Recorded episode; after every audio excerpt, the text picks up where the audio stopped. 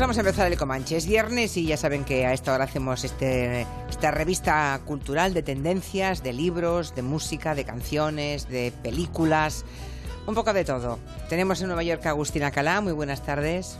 Julia, buenas tardes. Y te puedo decir, ya he visto La forma del agua y además todas las películas que están nominadas a los Oscars y te puedo responder a todas tus dudas.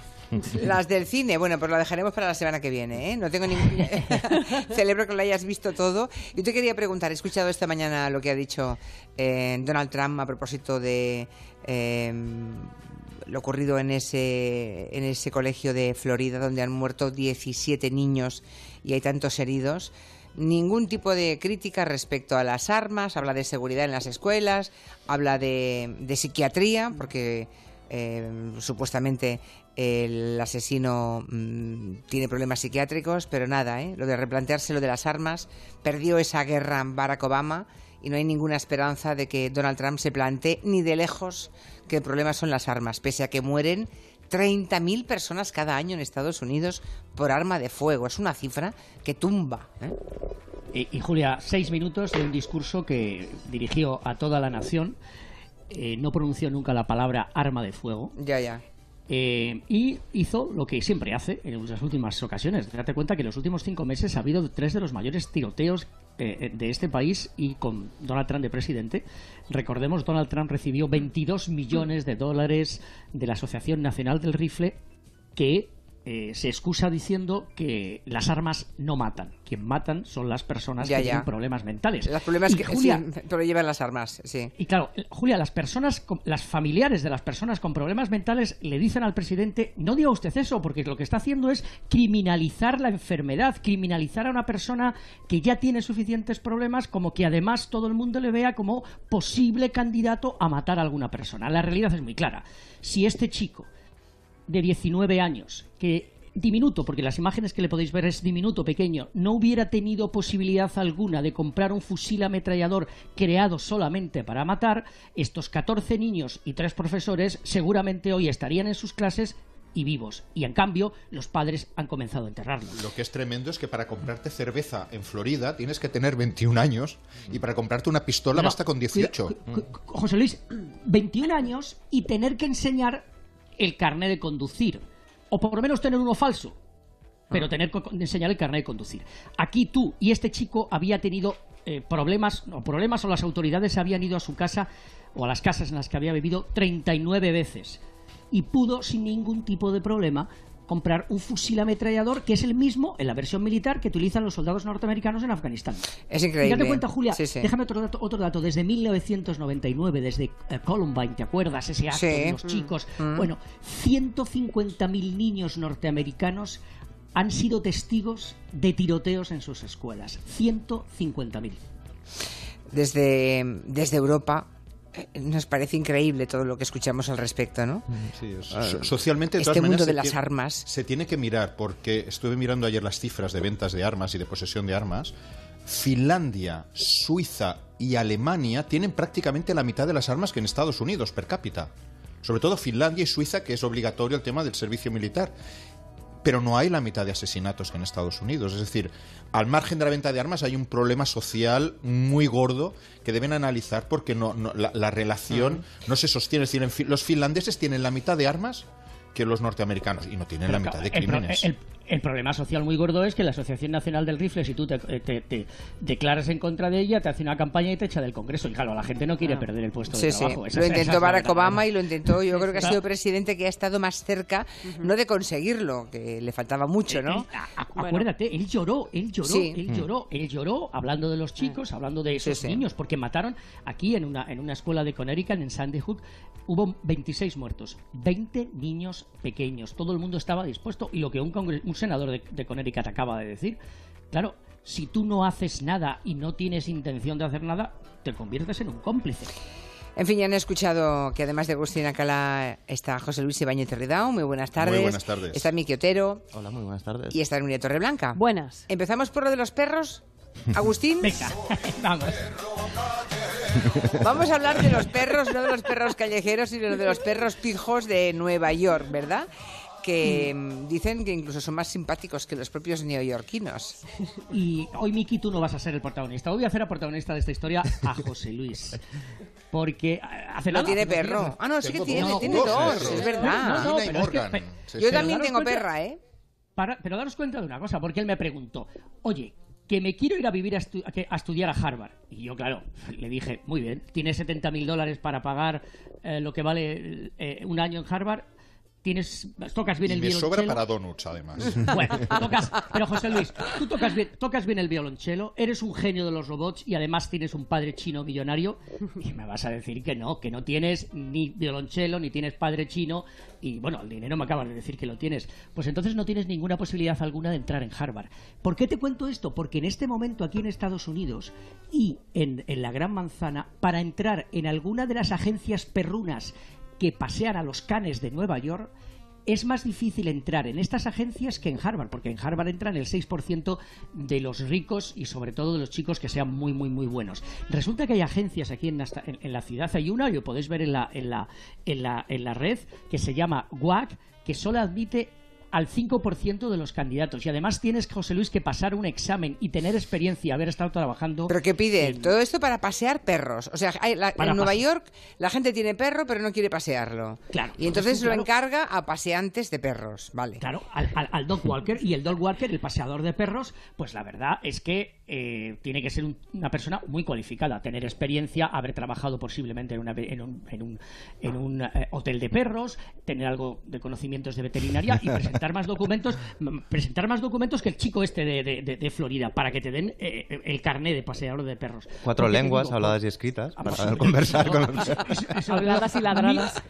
Mi- Miki, no te metas porque no eres el protagonista, pero te voy a decir una cosa. Tienes que saber hablar con los perros. Tienes que saber hablar con los perros. Bueno, en cualquier caso, os cuento porque en este momento aquí en la ciudad, la ciudad, eh, tú tienes zonas y códigos postales dependiendo del perro que tengas. Es decir, hay una zona donde le gusta, por ejemplo, cada vez que viene aquí, a, a Julia le gusta, eh, la, la quinta avenida no, porque está muy llena de turistas, pero le gusta pasear por esos sitios magníficos, esas casas espectaculares, con esas entradas donde están los porteros, Park Avenue, que siempre le gusta, es, una- es un sitio que le encanta más. No, y la quinta también me gusta, ¿eh? No te creas. Sí, sí, pero Sí, sí, apenas con la seguridad en el Stamp Towers apenas se puede uno pasear. Bueno, pues que tú tienes la clase de perros que corresponde a la gente que hay y además tienes pues a los paseantes de perro. Date cuenta que en este país, en este momento, hay aproxim- el 65% de los hogares tienen un chucho o un chucho, con todo el cariño de los perros, por supuesto, o un gato, y hay, en, hay aproximadamente unos 160 millones de mascotas en Estados Unidos. Si quieres pasear por Harvard, vas a ver a esos perritos pequeñitos donde estás. Si quieres pasear por el, el- el- el West Side, donde hay más gente más liberales, pues los perros suben de tamaño, aunque realmente los, eh, los apartamentos bajan de tamaño con relación a los perros, con lo cual hay una ciudad que es una ciudad alternativa, que es la ciudad de los perros. Y os voy a contar ya para, para, para finalizar. En este momento, cuando tú quieres pasear a un perro en Estados Unidos, lo primero que tienes, o no pasear, sino poseer un perro, tienes que estar muy de acuerdo con tu edificio porque hay muchísimas restricciones aquí en Nueva York para que puedas tener un perro, con lo cual mejor, José Luis, te quedas en Barcelona con tus... Ah, sí, o sea, por una parte, mucho mimo y por otra, hay un montón de edificios en los que no te dejan tener perro. Por supuesto, sí, sí, desde luego. Y si la hay comunidad dice que no, por más que te empeñes, tú no, no, no- te puedes comprar un... o- no, no puedes, no puedes Adoptar. vivir en ese sitio o adoptar un perro eh, porque el, el- el edificio no te permite. no Tienes, te tienes permite que usar, per- perdona por robar plano otra vez. eh. tienes que usar el, el truco de, si no están permitidos los perros, comprarte un oso o cualquier otro tipo de animal, ¿no? Que es lo que hizo Lord Byron en, en un college, ¿no? Que no dejaban tener su animal de compañía, que era un perro, entonces creo que se fue, fue un oso, creo. Se compró un osito pequeño y lo paseaba por el claustro.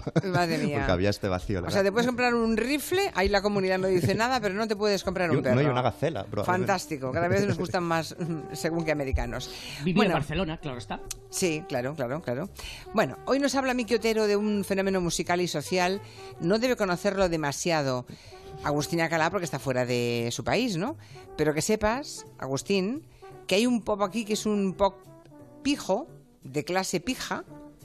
Por ejemplo, el hijo de Luis Bárcenas o el nieto de Gerardo Díaz Ferrán. Sí, sí. Yo diría más, no es que solo que sea un, un No, ¿Me lo vas a contar así o, A ver, o sea, vamos a ver, o sea, eh, no, no solo digo, es lo siguiente. No solo digo que Es es lo siguiente, qué bonito. No, es que sea un pop pijo, es, es- es más. Hasta ahora hablábamos de, de música con conciencia de clase, ¿no? Y normalmente lo asociábamos pues, a clases trabajadoras y tal, una serie de luchas, ¿no? Yo digo que es un pop con conciencia de clase pija.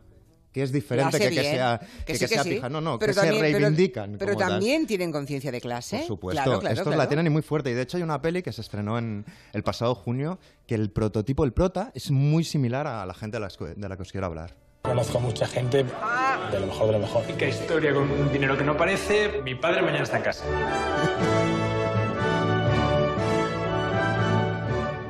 Esta peli, que no sé si habéis visto, yo os la recomiendo de verdad, que se titula Selfie, plantea la historia como de un, de un chico, que su padre es un, un tío del PP corrupto, que en un buen, un buen día lo meten en la cárcel, ¿no?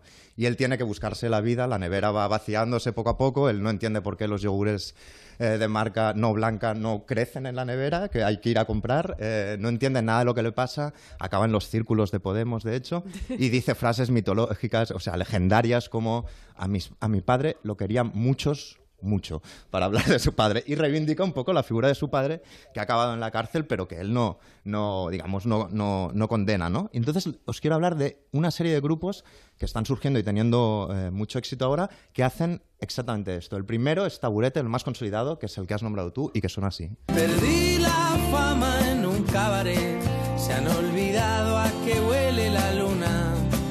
Y en las cantinas como bailan, como cantan, se han olvidado. Estos tienen muchos fans, Julia. O sea, Sí, no, no, lo- lo- yo lo descubrí el verano pasado. Es, un- es una cosa... El hijo de Luis Bárcenas eh, tiene, tiene, pero muchos fans. Él Yo- es Willy Bárcenas. En el último concierto Willy, de su gira sí. se tatuó en, Willy. dire- en directo. Willy Bárcenas, hijo de ese fuerte Luis. Eh, cuando, cuando se hizo público este mensaje, él cambió la, la foto de perfil de Facebook y puso una con su padre. Eh, y el otro es Antón Carreño, que es el nieto de Gerardo Díaz Ferrán del, del grupo Van Sans. Eh, y tienen un éxito alucinante. Han ido de gira con hombres G, como mm, herederos legítimos digamos, hombres G, de su legado. Dicen, yo no he ido a conciertos suyos, ¿eh? pero sí que lo he visto publicado en diversas crónicas de, de medios de comunicación, que en sus conciertos eh, ondean banderas de Suiza, por la broma, pero que la gente va con banderas de Suiza. Hombre, le- pues ese sentido del humor no me parece mal, está bien, tiene que, le- que a gracia. él le gritan, eh, Willy Valiente, tu padre es inocente, entre uno de los cánticos que, que suelen hacer, y que algunos llevan eh, unas camisetas donde pone Comando PAM, que son las siglas de Pijos a Muerte, que es una especie de, de movimiento de conciencia de clase pija, como decíamos. Es decir, hay Y una además- reivindicación. Y estéticamente están marcados también por un tipo determinado de vestuario, forma de peinarse. Totalmente. El pijo no es el que tiene dinero, sino que es una subcultura, una tribu urbana con una serie de requisitos. Luxa y maza de lino blanco en, en verano. Ni un eh, look un poco cofrade en invierno, etcétera. Que O sea, ni un tatu, supongo. No, no, sí, sí, porque sí que ¿Llevan porque tienen- sí, se Pero- tatuó en directo en, la- en en uno de los conciertos. Tienen esta, esta vena canallita, en el fondo. Yo el, el hilo conductor con la conciencia de, de clase lo encuentro en el sí se puede, pero claro, ellos en vez de en la cumbre del G8 de Génova, lo que gritan es sí se puede en Génova, pero en la sede del PP seguramente, ¿no? Aunque, aunque Willy Bárcenas sí que es verdad que no, no condena a su padre, pero siempre ha dicho que él la política no, que el Partido Popular tampoco lo ve claro, etcétera, y tiene un argumento muy ganador, que es cuando porque tiene mucho éxito, seguramente me van a machacar en Twitter cuando acabe de hablar. Eh, hombre, Eh, el taburete, esta de taburete sirenas es la de la casa de rock esta. La de- Perdí la fama en un cabaret, se han olvidado. Me ha a parecido que de fondo es que mm, el verano pasado estuve con unas, bueno, estuve con eh, veraneando con unos amigos y las y las chicas Mm. se pasaron el día oyendo esta canción que es la casa de rock, la casa de rock, la casa de rock, la casa de rock. ¿Qué? No, no, Decía yo, ¿qué pasa en la casa de rock? no No, tiene ningún sentido esta canción. No, Es una letra, esta, yo no sé si es la de la Casa de Rock, pero es verdad que tiene, un- tiene esta poética un poco Pero si no dice elevada, nada. Las sirenas se tuestan, etcétera, etcétera. Pero Ya. la gran defensa de Willy Bárcenas que a mí me fascina porque el tío es rápido, ¿eh? realmente es bastante lúcido. Eh, tiene tantas reproducciones online de sus canciones y tal que un día le dijeron, pero entonces, ¿tú crees que tu grupo es de pijos o no? Y el tío- Dron, y el- exacto, la casa de Dron. Sí, y, sí. y el tío le, le dijeron, ¿tú crees que tu grupo es de pijos? Y dijo, acertadísimamente, no hay tantos pijos en España como fans tiene Taburete. Es y es cierto, no hay Es tantos pijos seguramente. ¿Quién Pero más? bueno, este, hay- este es el, digamos, el, el gran grupo, el grupo fetiche de la nueva hornada de grupos pijos, por cierto, que son muy fans de Extremo Duro. Recordemos a Extremo Duro, un momento. Botica, soy honrado traficante. Tomando copa me lo encuentro todos los días. A mí que esto no me cuadra mucho. Sí, sí, son muy fans de estos. Que recordemos que esta canción es la que lista las cárceles españolas y yo creo que aquí hay una conexión porque realmente Gerardo Díaz Ferrán y, y Bárcena se conocieron en Soto del Real, con lo cual, bueno, se conocieron, supongo que intimaron, que ya se conocían antes. Con lo cual yo creo que aquí está la verdadera conexión entre los dos. Pero bueno, segundo grupo de esta jornada, eh, más reciente, todavía tienen más camino por recorrer, se llaman Modo Avión y suenan así. Tranquilo, repito, tranquilo, como aquellos días que no tenía nada que hacer. Y al amanecer, buscando lugares en donde darte placer. Vale, Modo, es- sí, suenan. Modo avión. Sí, sí, ya se modo ve. avión. Primera polémica, la pongo encima de la mesa. Se llaman modo avión y son. Es, es- Sabes que los Kings, los Beach Boys eran hermanos, primos, es un poco lo mismo, pero con la familia de Federico Trillo. Es decir, es el hijo Santi Trillo, el hijo de Federico Trillo, del ministro de Defensa con Aznar. Y después son, eh, tiene primos también eh, en, el, en el grupo, ¿no? Ellos estudiaron en, en un cole del Opus en La Moraleja, todo bien, todo en orden, vamos.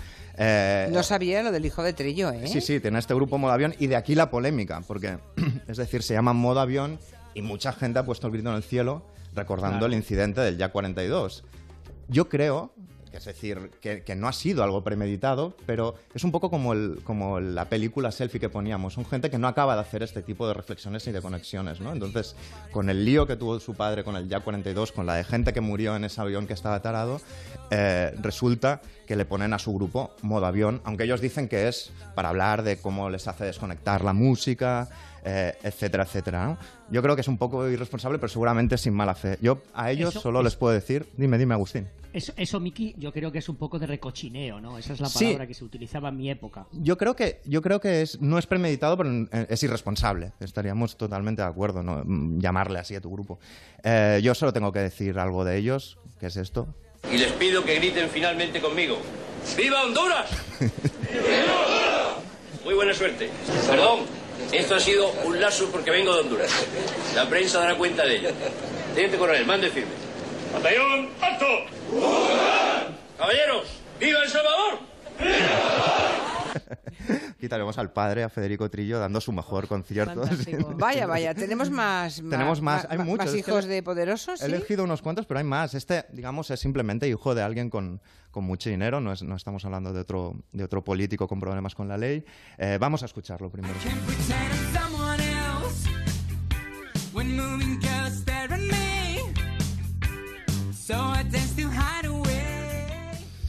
Este chavalín Perdona, se llama... es que me estoy riendo porque dice JF León en Twitter, si estos se llaman modo avión, por lo que hemos dicho, dice los de taburete deberían llamarse mejor el banquillo.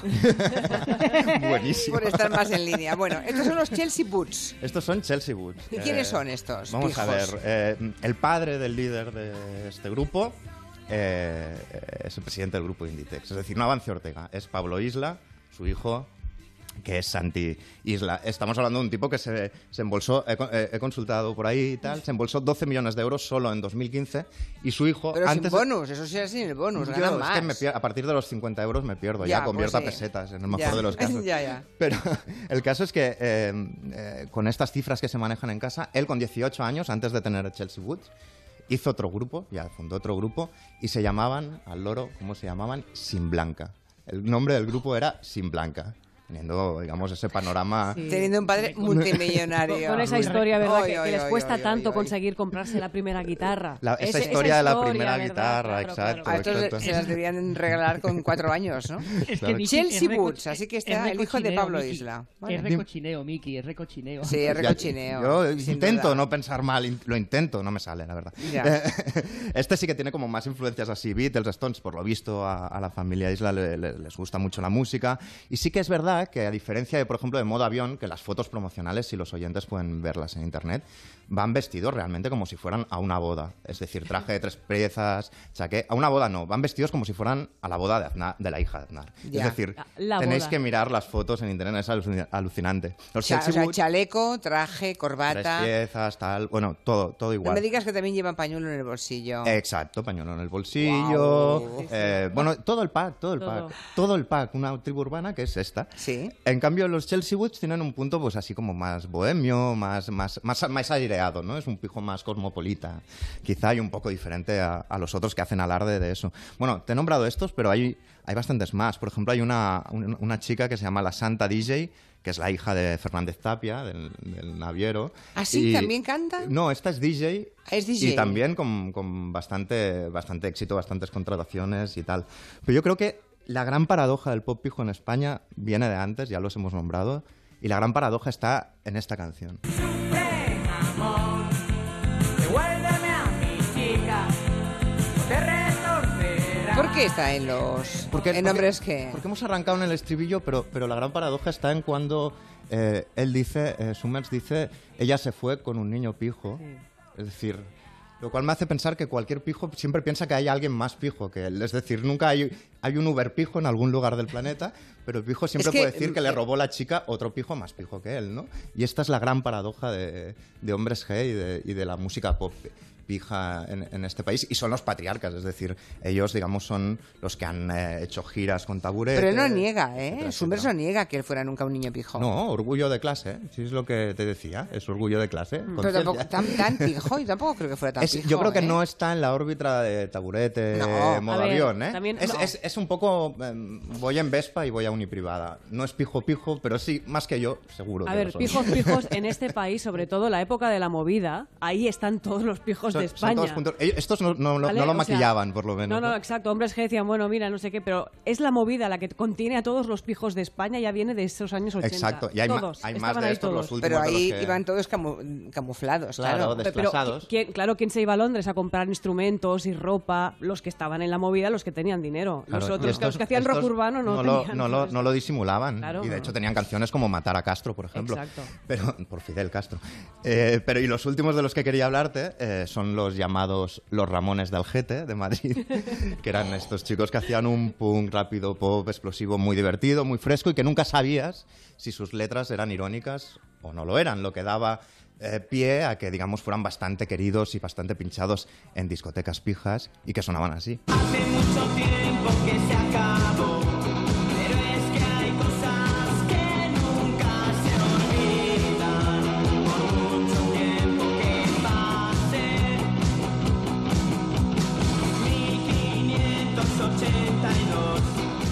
canción sobre, digamos, el, cuando no se ponía el sol en el imperio eh, de los Nikis, eh, que cuando se retiraron, uno de ellos, aquí está, porque ellos tenían bastantes letras relacionadas con el Real Madrid también y tal, y cuando se retiraron, uno de ellos, el bajista, el bajista, eh, fue piloto de aviones, acabó siendo piloto de aviones, y la gran anécdota final que explico es que en el año 2014 el Barça fue a jugar contra el Ajax a Holanda, y cuando tenían que volver el avión se, se estropeó.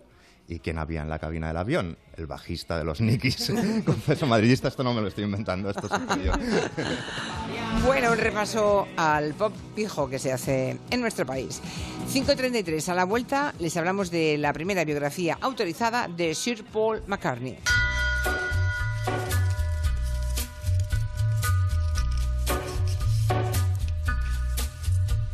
En Onda Cero, Julia en la Onda, con Julia Otero. On a gathering storm comes a tall, handsome man in a dusty black coat with a red right hand.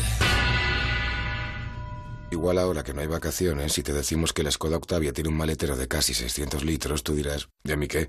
Pero en verano, con las maletas, los trastos de playa y demás, mal no te irá. Y además incluye climatizador, sensor de aparcamiento, cuatro años de mantenimiento y mucho más desde 16.700 euros. Oferta para unidades financiadas con Volkswagen Finance hasta el 31 de marzo. Consulta skoda.es. Ser padre te cambia la vida, sobre todo en esa dulce época en la que dejas de ser su papá para ser el padre pesado que no se entera de qué va la cosa.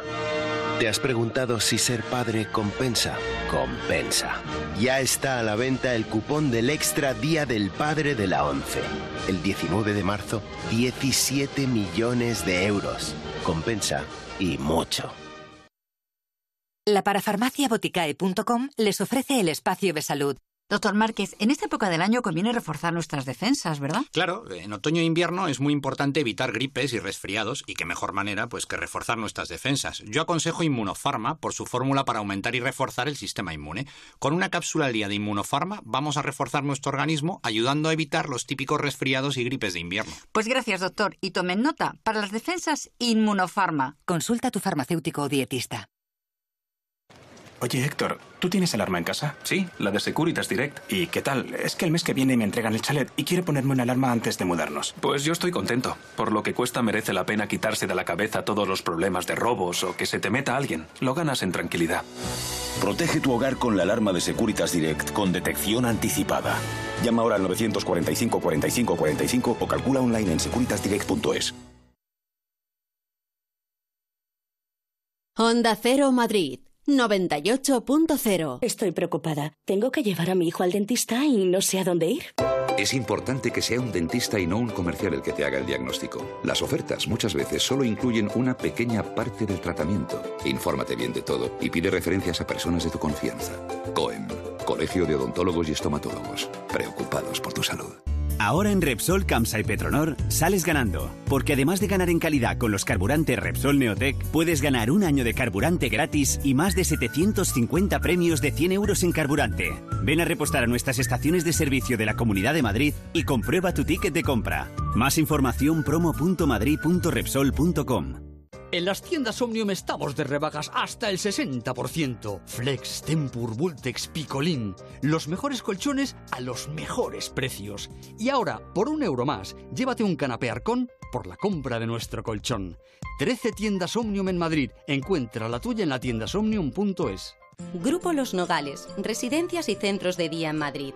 Le ayudaremos a encontrar su residencia más próxima, servicios especializados, rehabilitaciones, estancias temporales, cuidados paliativos. 91 331 3101. Los Nogales, cuidamos del mayor, cuidamos de la familia.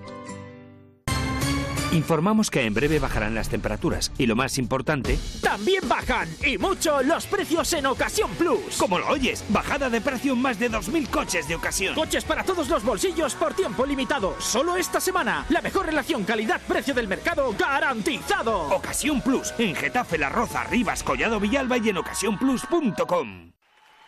Esta fue la reacción que hubo cuando se concedió por sexto año consecutivo el galardón al mejor motor del mundo en su categoría al motor EcoBoost de Ford. La misma que esperamos que tú tengas cuando lo pruebes. Motor EcoBoost, para muchos, el mejor motor gasolina del mundo. Ford Focus con motor EcoBoost ahora por 13.500 euros con ecobonus de 5.700 euros. Solo este mes. Financiando con FC Bank. Condiciones en Ford.es y solo hasta final de mes. Pruébalo en la red Ford de concesionarios. Adelgar y su tratamiento regenerativo celular resolvieron mi calvicie. Las células progenitoras capilares del paciente son la clave en los tratamientos que realizamos para la alopecia. Llámenos. En Adelgar, su primera consulta y el diagnóstico son gratis. 91 577 44 77. Alquiler. Acción de alquilar. Negocio por el que se cede una cosa a una persona durante un tiempo a cambio de una rentabilidad. Seguro. Adjetivo. Que es cierto. Libre y exento de todo peligro o riesgo. Si piensa en alquilar, ya sabe. Alquiler seguro. 902 37 57 77. Alquiler seguro. 902 37 57 77. Onda Cero Madrid 98.0. Stuck inside these four walls,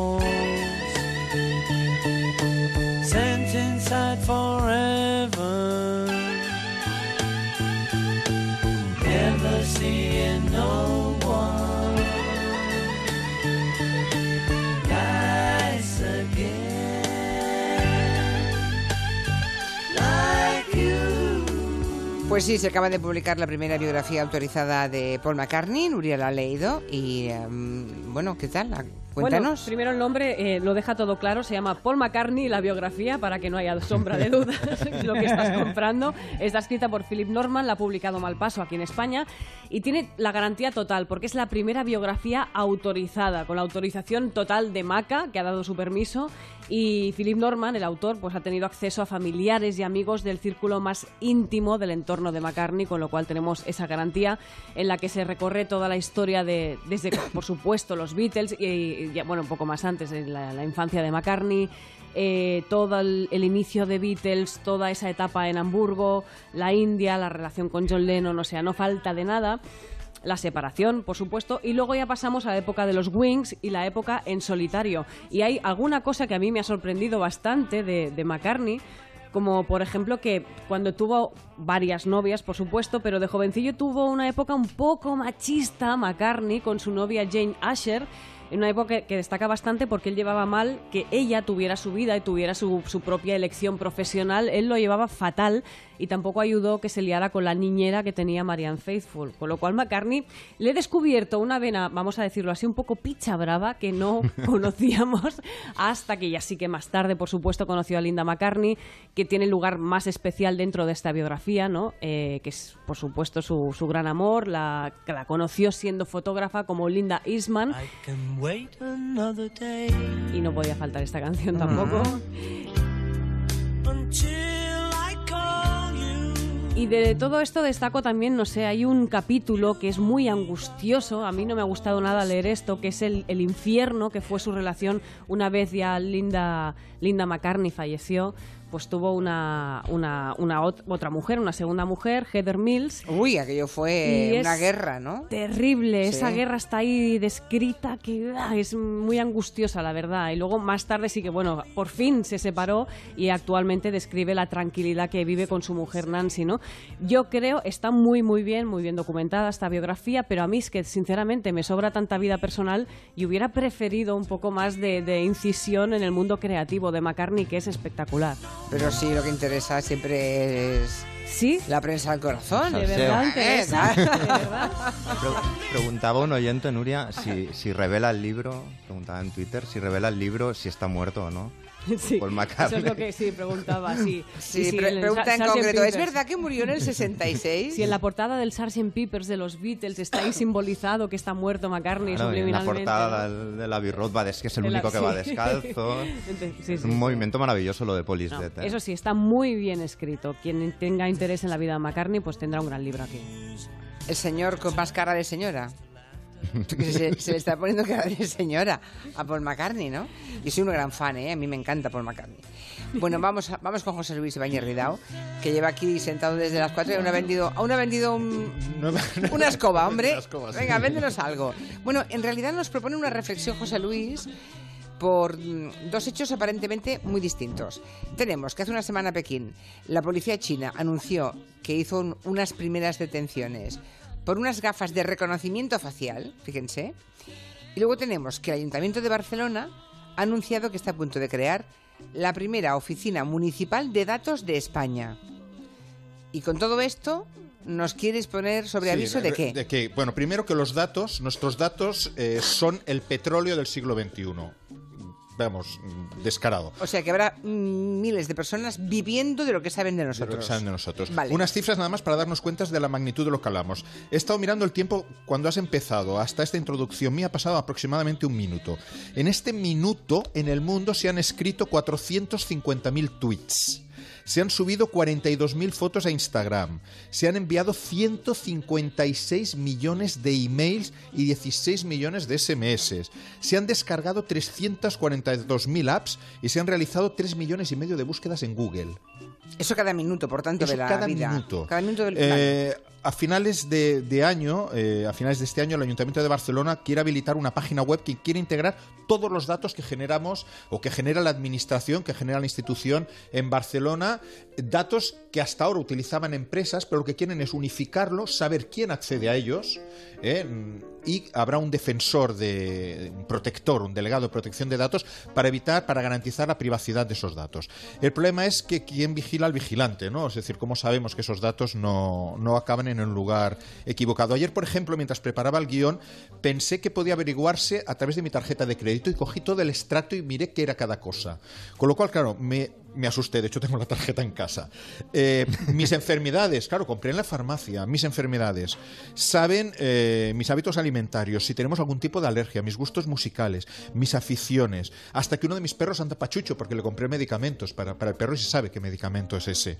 Me conoce mejor que mi familia porque a veces peco y compro alguna cosita que no debía, que no comunico a nadie, pero que lo pago con la tarjeta, con lo cual saben, ellos sí que saben que yo he pecado y mi mujer no sabe que he pecado en ese momento. Eh, un libro aborda de forma sintética muy didáctica y algo acongojante, por decirlo Todo esto que estás contando. Todo esto se llama Armas de Destrucción Matemática. Lo firma Cathy O'Neill y edita Capitán Swing. El subtítulo aclara cosas. Dice cómo el Big Data aumenta la desigualdad y amenaza la democracia. O'Neill, digamos los títulos para que no se crean que es pues eso, una pringailla que ha escrito el.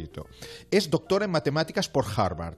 Hizo el postdoctorado en el célebre MIT, el Instituto de Massachusetts, y ha sido profesora en la Universidad de Columbia. O sea, O una, sea que una crack en toda regla. Superan eso. Ha Y es la autora del libro. Es la autora del libro. Ella además es que eh, antes de pasarse, de concienciarse, trabajó preparando software para empresas de riesgos para banca y seguros. Es decir, que ella sabe exactamente qué buscan. Ella es la que hizo el algoritmo famoso.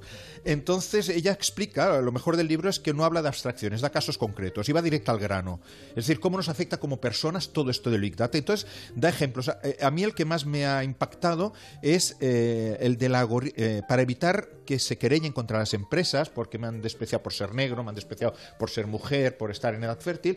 Hay un algoritmo que ya descarta a casi todo el mundo por cuestiones como en qué universidad has estudiado, a qué instituto fuiste, en qué distrito postal vives. De forma que puedes ser un genio, haber nacido, con perdón, en la mina y haber estudiado en una universidad pública y jamás te van a contratar. Porque esos algoritmos están allí dentro y en el momento que aparezca el distrito postal de la mina ya quedas descartado. Lo cual parece muy bestia, pero es que lo admitió el responsable de una empresa, ella da nombres y apellidos, el responsable de un gran consorcio empresarial que dijo que el algoritmo no servía para encontrar el mejor candidato, sino para descartar de una forma barata al mayor número posible de candidatos. ¡Qué horror! Tal ¡Qué horror! cual. Aseguradoras médicas que de golpe y porrazo no hacen un seguro a alguien Y no porque han por descubierto que hay una enfermedad que está descrita en algún lugar al que no pueden acceder, pero que han accedido. Da nombres y apellidos. Es decir, es. Esas, bueno, yo he dejado la tarjeta allí en mi casa y hoy he salido con dinero contante y sonante. Más teórico, eh, pero también habla de todos estos temas, es un libro de Thomas Friedman, que es eh, triple Pulitzer, ha ganado tres veces el Pulitzer, edita Deusto, y eh, se llama Gracias por llegar tarde. Y el subtítulo americano, que no el español, es Una guía optimista para prosperar en la era de las aceleraciones. El libro es muy ambicioso porque quiere mostrar cómo actúan sobre nosotros, los ciudadanos, los tres grandes fenómenos imparables, que son la tecnología, la globalización y el cambio climático. Entonces nos propone un primer ejercicio que os lo invito a todos a hacerlo. En 2007 se hizo el primer iPhone. Es ver nada más en 10 años cómo ha cambiado la tecnología. Ahora mismo hay camiones que van solos. En Estados Unidos Tesla está probando camiones que van solos, coches que se conducen solos. Una sí. empresa privada ha puesto un está quiere poner un descapotable en Marte. Eh, las apps que comentábamos. El libro tiene dos objetivos. Uno es eh, explicarnos todos estos cambios y el segundo es tranquilizarnos. Yo una vez leído, estoy de acuerdo con el crítico del New York Times que dijo que el primer objetivo, la descripción es perfecta, pero el segundo no lo ha conseguido, no tranquiliza nada, porque quedas realmente eh, muy impactado. La verdad es que es un libro muy ameno de leer, da un marco, te ofrece un marco espectacular de en dónde vivimos, qué hacemos, hacia dónde van las cosas, y bueno, si uno quiere pillarse por el optimista, se lo puede, se lo puede pillar. Y acabo con un no ficción, porque eh, casi todas las ficciones estas negativas sobre el presente y el futuro llevan la firma anglosajona, el paradigma sería Black Mirror, pero hay una narradora española, eh, Yolanda González, que ha aceptado el reto con un conjunto de relatos que forman una novela episódica que se llevó el Premio Internacional de Novela Ciudad de Torremolinos. Se titula Punto Cero y la edita eh, Carpe Noctem. Y crea un territorio, se llama Eterea, en el que todo, hasta el suspiro más íntimo, se convierte, por micrófonos y demás, se convierte en datos. ¿Eh? en datos digitales y todo queda registrado y lo puede valorar cualquier persona. De forma que el objetivo fundamental de ese mundo es que, no tan futuro, es que se fijen en ti, que no seas invisible. Y hay un infierno, el infierno es el olvido. Es decir, que no queden datos de ti, que nadie pueda hacer un clic en el like. Y Dios, digamos, el Dios de ese mundo es la opinión pública. Es, es Pues no el- sé, no. yo- Y es, es una ya, vamos, es un, es un libro, es bastante literario, o sea, no esperen una novela de ciencia ficción al uso ligerita y tal. O sea, está bien trabajado literariamente. Y la verdad es que eh, te deja como bastante sin respiración. Y te dejas la tarjeta en casa y pagas en metálico. Sí, vale. la verdad es que hay gente que paga hasta un paquete de chicles en, en- con tarjeta, ¿eh? Hay gente que la usa para todo. Yo tengo algún amigo que prácticamente sale a la calle sin un céntimo. Me asusté porque, bueno, es que pueden en el saber, bolsillo, la- soy- las señoras pueden saber si tienen la regla o no, simplemente comprobando si han comprado tampones o compresas. Sí, sí, claro. No, todo, crédito. todo, lo saben todo. Lo saben todo y, los que compran todo con tarjeta, obviamente, dejan un reguero, dejan su vida. Eh, eh, como las miguitas de- del cuento, Sí, ¿no? sí, sí. Hablemos de Black Panther. He visto dioses volando. He visto hombres construyendo armas que no podían imaginar. Ajá. He visto extraterrestres descendiendo del cielo. Pero nunca había visto nada como esto. ¿Qué más escondes? Bueno, pues hoy se estrena en todo el mundo Black Panther, esta película que es una adaptación de un héroe de acción al cine. Y por lo visto está arrasando en Estados Unidos, o se cree que, mm, no sé si... ¿Cuántos días lleva ya estrenada ahí? ¿Cuántas Se semanas? estrena- se estrena hoy. se Hoy también se estrena. Yo pensaba que... Y aquí también, sí, sí. Aquí también, sí, sí, yo, cre- yo creía que llevaba algunos días. Pero yo he leído que está arrasando. ¿no? Entonces, ¿a qué se refieren? ¿Qué tipo de arrasamiento es ese? Debe ser el arrasamiento de, de las, de las ventas previas. Date cuenta que este Ya. fin de semana aquí en Estados Unidos vamos a tener tres días de fin de semana porque el lunes es el día de los presidentes, aunque no hay nada que no hay nada que celebrar con el actual presidente, pero es el día de los presidentes y se espera que recaude desde hoy hasta el lunes 205 millones de dólares al menos. eh, en la taquilla norteamericana y presenta, pues claro, eh, Wakanda, ese Edén afroamericano. La verdad es que yo no sé si os ha sucedido a vosotros oyendo el lanzamiento de esta de Black Panther, pero a mí me ha, me ha- me ha- me ha recordado a Raíces, esa serie absolutamente maravillosa de la televisión a Kunta Quinte, a los afroamericanos, a la historia de la esclavitud, al efecto de, de lo negro en la cultura blanca de Estados Unidos. Recordemos que Raíces eh, apareció en la cadena ABC en 1977, la vieron 100 millones de espectadores durante una semana y todo el mundo eh, por lo menos los interesados leyeron el magnífico libro del mismo título de Alex Haley. Llega Black Panther, no llega a la televisión, sino llega al cine. No la he visto todavía, pero las críticas son absolutamente maravillosas. Hoy el diario de New York Times eh, hace una crítica fabulosa y, y titula Black Panther, dice Pantera, pero íntima. Y eh, habla de cómo se recrea este mundo del cómic y cómo se presenta. Y Julia, ¿qué está sucediendo? Bueno, pues que todo el mundo aquí ya está pensando en que eh, la máscara del protagonista se va a convertir pues en algo que van a llevar los niños y los mayores y se está hablando también de si eh, de la apropiación de la identidad es decir si los niños afroamericanos son los que deben tener el uso exclusivo de este héroe de raza negra o también los blancos se pueden apropiar de los colores, de la historia, de las costumbres y de la cultura afroamericana. Los actores, Chadwick Boseman, que es el eh, Boseman, que es el, el- el- el actor principal, está Lupita Nyong'o, que es la ganadora de un Sí. Oscar, ya, sabemos, y también está Angela Bassett, que recordemos es una de esas grandes actrices que todavía sigue levantando eh, eh, pasiones. Y Miki, recuerda que la semana pasada tú trajiste el tema de lo que es el superhéroe negro Sí, y yo sí, estoy sí. seguro de que aquí va a dejar muchísimo héroe, muchísimo, muchísima eh, huella y ya verás, porque la empresa va a funcionar muy bien, va a hacer cientos de millones de dólares que en los próximos años vamos a ver panteras y panteristas por doquier porque esta, esta va a ser la típica película que va a dar mm, mucha posibilidad de que haya muchísimas, muchísimas, muchísimas remakes. Pero está muy este bien, ¿no, Agustín? Que la cultura popular, con lo que, por ejemplo, lo que explicábamos la semana pasada del cine Black Exploitation, con el éxito increíble y rotundo de Black Panther, de algún modo que la cultura popular responda, digamos, a, a los comentarios profundamente racistas a menudo de- de- del presidente de Estados Unidos, ¿no? Y que la cultura popular que nace allí, por antonomasia, Hollywood, que vende el relato del país, esté respondiendo de alguna manera a ese, a ese discurso. No sé. Bueno, desde México nos quedan cuatro minutitos, muy rápidamente.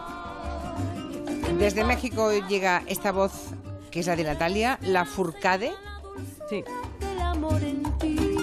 Que aunque suena antiguo, es un disco que acaba de salir, que ha salido ahora. Sí, que además eh, justo ayer por la noche Natalia Lafourcade actuó en la Sala Polo de Barcelona, ya arrasó, no quedaba ni una entrada desde hacía días, tiene un exitazo. Esta, esta chica, bueno, estuvo presentando su disco Musas Volumen 2, porque hay un Musas Volumen 1, y, y ella es una estrella del pop en México desde hace muchísimos años, desde que tenía 18 años. Lo que pasa es que con los años se está convirtiendo cada vez más el pop, se ha acercado al folclore, le ha gustado y ahora ya se ha definitivamente, bueno, voy a hacer un discazo y un segundo porque me está gustando mucho recuperar las raíces de, de mi tierra, ¿no?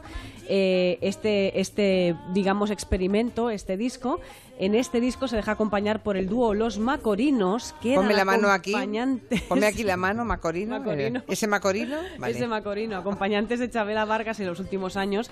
Y que sepáis que esta chica canta maravillosamente y vale mucho la pena verla. Muy bien. Una danza llena de gardenias plena reflorecerá. Pues te queda el tiempo de las recomendaciones literarias. Sí, haremos una José Luis, a muy rápida, con música además. ¿Con música? Sí, a ver, mira. le ponemos música a la recomendación literaria de hoy. Ahí Hombre. está. Este es el blues del hombre muerto, que es el título de la segunda novela del británico Ray Celestine, la pública Alianza Negra. Es una novela divertidísima, una novela negra situada en el Chicago de 1928, que era una de las ciudades más corruptas y con mayor segregación racial de los Estados Unidos en aquella época. Lo mejor de Ray Celestine es el equilibrio entre la recreación de ambientes, el volumen de los personajes y la trama. Recupera dos investigadores que ella usó en su primera novela, que estaban muy bien. Una mujer negra de piel clara, nacida en Nueva Orleans, Aida Davis, y un policía, Michael Talbot. Ambos están ahora enrolados en la agencia de detectives Pinkerton y empieza a investigar un caso muy enrevesado. Por un lado, envenenan a la alta sociedad de Chicago en una fiesta en la que beben alcohol y es la época de la prohibición. Por otro, desaparece una heredera y finalmente asesinan un gángster y lo dejan, el cadáver aparece mutilado. Los personajes eh, secundarios son extraordinarios, la mafia, la prensa, políticos corruptos, los primeros forenses mm, ya en el sentido más moderno del término y un joven trompetista que ya apareció en la novela anterior que les ayuda a investigar que se llamaba Louis Armstrong y que acababa de llegar a Chicago para revolucionar el mundo del jazz.